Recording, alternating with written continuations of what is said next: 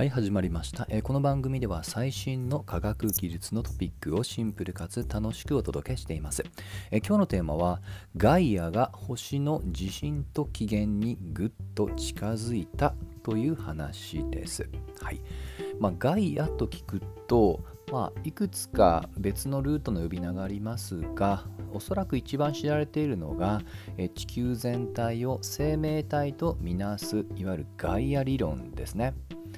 であとはまあそれを意識したテレビ番組の名前とかもありますけども実はこの名称の宇宙望遠鏡というものが、えー、ありました。はい、もう過去打ち上げられているんですね。でこれは欧州の宇宙機関通称 ESA が2013年に打ち上げた、えー、光の波長帯域を、まあ、観測するどちらかというと特定の天体向けというよりは我々の、えー、まああの銀河っていうんですかね銀河全体の、えー、構成星の位置を、えー、正確に把握するための、まあ、3D 地図を作るための探索、まあ、望遠鏡だと思ってください。はい、でこのガイアが実はつい最近最新の、えー、まあ、観測結果ってものをリリースをして、まあ、その結果が今話題を呼んでいます。まあ、つい6月13日に公開してますので、えー、ま1日前の話ですね。で日本語のメディアでも出てきたので結構タイトルが若干まああの一つの結果によっていてそれがまさにタイトルにある、ま、星の地震なんですね。実は星もにあの地球もっと言えば太陽含めて、まあ、地震と同じような現象っていうのがあるってことは分かっています。でそれを略して、えー、星の地震ギュッと圧縮して精神っていう呼び方も正式にあります。そしてこの精神を研究する精神学っていうね実は学問分野もあるんですね。でまあ、なぜね学問分野までできるかというと、えー、まあ、単純に、えー、その星の内部構造っていうのはね普通に観測すると分かりませんよね。まあ、地球とか太陽とか近場なら別なんですが、えー、遠い遠いねあの天の川もっと言うともっと先の銀河を構成する、えー、まあ、構成になってくると不可能ですと。ただしこの表面で起こっている、えー、この地震のような現象っていうのを実は、え、精緻に分析をしていくと実はその構成特有の、まあ、固有な動きっていうものがどうもあるってことが分かってきた。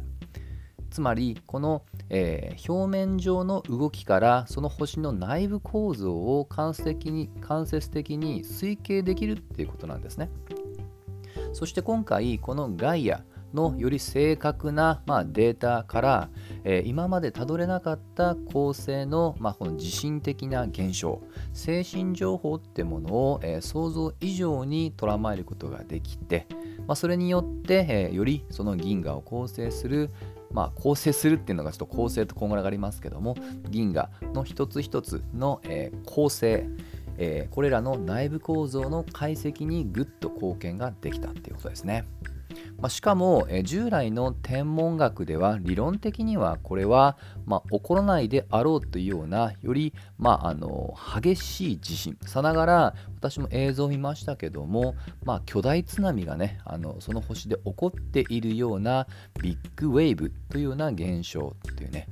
単純な放射状のものっていうのは知られたんですけどそういった変わった動きまでしているってことが今回初めて分かったと。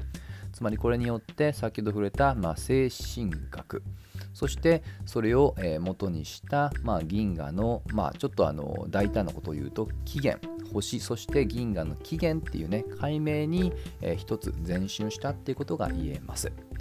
でこれはすでに、えー、ESA の公式サイトに行っていただきますともちろん画像でとても美しい画像集もそうですし今話をした、えー、その巨大津波のねあの、まあ、映像みたいなものもねあのより人間が見ても分かるように加工していますのでぜひ関心持った方は覗いてみてください。で実は私自身があの一番興味を持ったのは実はそれよりももう一つ別の結果です。であの基本的には、まあ、3D のあの正確な地図を作るっていうことなんですけどもあの今回本当高精度なので個々の、えー、星を構成する、えー、化学元素の組成元素って言ってるのは要は水素とかヘリウムとかねああいった元素がこの星には何パーセントがこの水素もしくは酸素っていうような内訳までより精緻に解析をすることができたんですね。でこの元素の組成が何が意味あるかというと実はその星自身がどのようにできたのかというその起源をたどるためのめちゃくちゃ重要な情報なんですね。なぜかというとそもそも星っていうものがどうできるかっていうと当たり前ですけど無からできるわけではなく宇宙空間に漂っている塵とか岩石とかそれが集合してできたっていうのが通説です。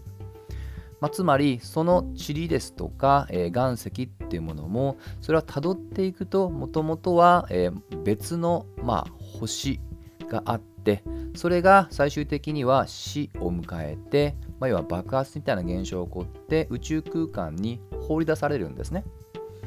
つまりその星自身が持っている情報っていうものがそのまま、えー、宇宙空間に放出されその情報がまたいくつか寄せ集まって新しい星を作るといった形で、あ、ある意味つながっているわけです。はいですのでこれは生命科学に例えるとこの元素の組成というのは、まあ、さながら DNA のようにその遺伝情報っていうのを、まあ、あのこの元素の内訳を見ると、まあ、測ることができるとも言えるわけです。はいより成熟した星ほどより集まってその重金属ってものが、まあ、できてきたりします。まあ、成熟の意味合いっていうのは、えー、もうずっとその以前から作られてきたってものを引き継いでいるってことですね。ですので基本的には例えば、まあ、あのその成熟って言葉だと良くないかもしれませんけどもやはり、えー、本当にあの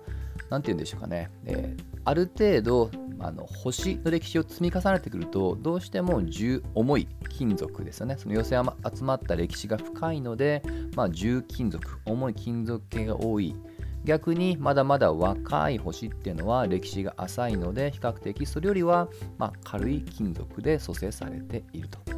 で今回その組成がより、えー、クリアに分かってきまして例えば我々が、ま属する、ま太陽系つまり太陽とかねこの天の川銀河の中にも、えー、例えば太陽のような星々というのは比較的そういった、まあ、成熟といいますかね重い重い重金属で組成されておりまた他の、えー、星々はまたその逆軽い金属で組成されているってことが分かってきました。要はこれはこの銀河を構成していくこの我々が所属する天の川銀河も実は確一的ではなく、えー、場所もしくはそれぞれの星によって、えー、歴史が浅かったりもしくは深かったりねそういったまあさながら星のるつぼみたいな状態だってことが分かってきた。まあ、もう少しねちょっとロマンティックな表現を使うと、えー、我々のこの天の川銀河もしくはその天の川銀河をさらに、えー、まあ、構成する、まあ、銀河団ですね。こういったものもそれぞれ相互に影響を与える、まあ、一つの生命体みたいなダイナミックなシステムっていうことが、まあ、分かってきたと。より多様な、そしてお互いに変化を与え合うような、えー、つながったシステムですよっていうことをですね。まあ、ちょっとね、もともと宇宙望遠鏡の名前がガイアっていう名前なので、若干それに寄せたコメントではありますが、まあ、ただの今回の、え、このガイアのデータ、すでに、え、発表論文が、まあ、50個以上、え、この話している時点でもどうも出ているようです。実はあの今回が初めてではなく、まあ、今回リリース第3弾、まあ、もっと言うと3段も2分割して今回がその、えー、3段の、まあ、後半ですねこれによってよりデータがリッチに整ってきたのでおそらくしばらくはそれこそゴールドラッシュならぬ、まあ、スターラッシュのような、まあ、現象が、えー、起こってくるかもしれません。はい、ぜひね、関心持った方は、まずは、まあ、日本語メディアでも載ってますけども、ぜひあの ESA の公式サイトに行っていただくと、まあ、YouTube 動画含めて、より視覚的にも楽しめる、えー、画像、そして映像が詰まってますので、えー、まあ、訪れてみてください。はい、といったところで、今日の話は終わりにしたいと思います。また次回一緒に楽しみましょう。